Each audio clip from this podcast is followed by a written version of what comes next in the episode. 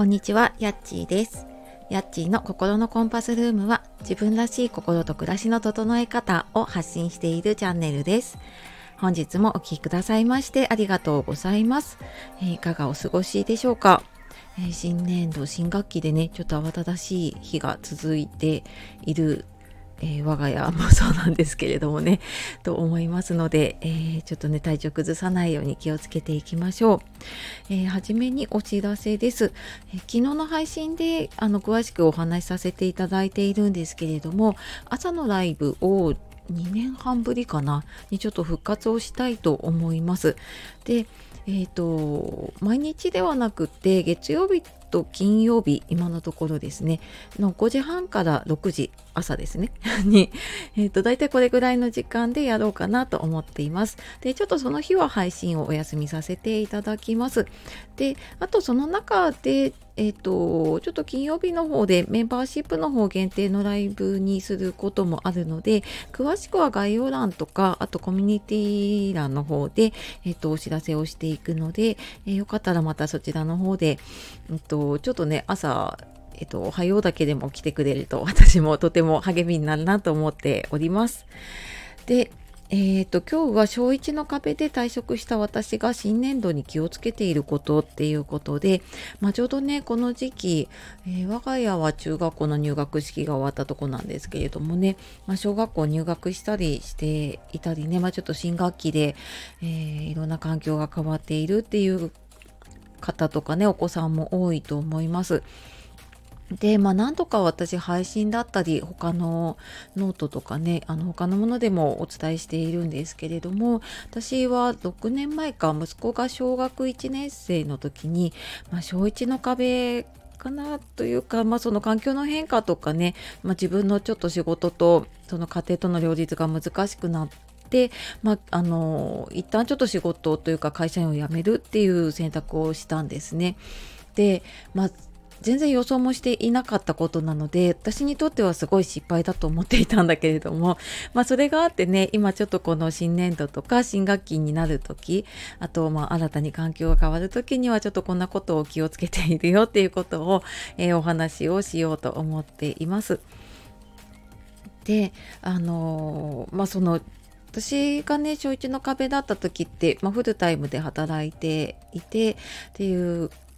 感じだったので、まあ、本当になんかそのスケジュールも、あの気持ちの余裕もなかったなと思っているので特にこの4月5月ぐらいまでは結構スケジュールと心の余裕というかね余白を作るっていうことを、えー一番気をつけています。まあ、すごくね当たり前のことかもしれないんだけれどもこれあの自分自身の本当に余裕がなくなっててくると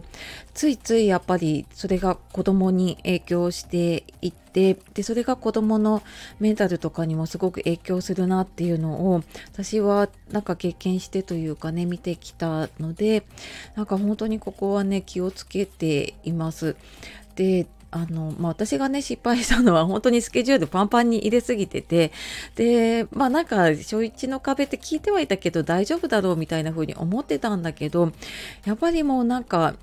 イレギュラーなことが入ってくるんですよねその小保育園から小学校に上がると。であの親が宿題を見なきゃいけなかったりとか何か準備するものを突然前の日とかにね明日これ持ってきてって言われたとかっていうのとかまあなんかそんなのでね本当に夜家に帰ってさあご飯だっていう時に言うからなんかそこからいろいろ探しに行ったりとかしてまあそうするといろいろなことがずれ込んでいったりとかねしたりで何か揃えなきゃいけないものもあるしえーとまあ、学校の勉強宿題の丸付けいろんなものもね出てきてでだかそこに自分がすごくこう仕事もいっぱいいっぱいとか自分の予定もいっぱいに入れてしまっているとやっぱりもうなんかいろいろ変更することにイライラしてきてなんか知らないうちに多分ね子供に当たっちゃうんですよね。っていうのとあとはやっぱり余裕がないと子供の変化にも気づけないかったなっていうこともすごく思っているしで気づいてるんだけどもう対応する余裕がないからもうなんか悪いんだけど見て見ぬふりじゃないんだけれどもなんかそんな状態に、ね、なっていたなっていうふうに思っています。なので、まあ、その時間的な余裕を作るのもそうだし自分の心の余裕を作るためにね本当にまあなんかすごく慌ただしいんだけどちょっとでも自分を癒す時間だったりとか、まあ、ちょっとほっとできる時間を作ったりあとはなんか自分と向き合う時間を作るってそれまで全然やってこなかったのでなんかすごく大事だなって思って今はなんかそんなのもあってねちょっと朝早く起きて、まあ、この時間だけはもうあの邪魔されない時間みたいな感じでちょっと手帳とかねノート書いたりとかあのやったりしているんですあとまあツイッターで毎日ねあのおはようツイートをしていてっていうのが私のなんか朝の日課みたいになっているのでなんかそれをやるとうん、自分の中でこう落ち着いて一日がスタートできるっていうのがあってででまあそれもあってねちょっとライブをまたやろうかなって思ったんですなんかそんなちょっと4月を思い出してあそうだなんかこの朝の余白というかねすごい大事だなって思い出しました。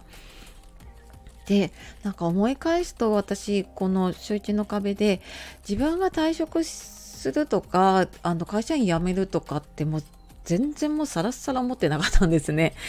で、でもその退職を決めたのは、その頃、コーチングのセミナーとかを受けてたんだけれども、初めてコーチングセッションを受けたのがきっかけだったんです。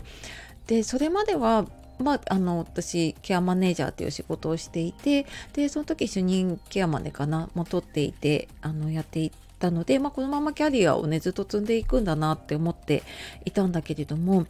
なんかコーチング受けてでちょうどこのちょっと小一の壁にぶつかりかけてた時にねもうなんか私は自分の心の声を多分無視して進もうとしてもうなんかこう生きづらくなっていたことに気づいてでだから自分のえー、と実は今やっている仕事っていうのが自分のやりたくないことだっていうことにそこで気づいてその仕事自体がっていうよりも働き方っていうのかな。そのこう自分でコントロールできない働き方っていうのがすごく自分に、うんと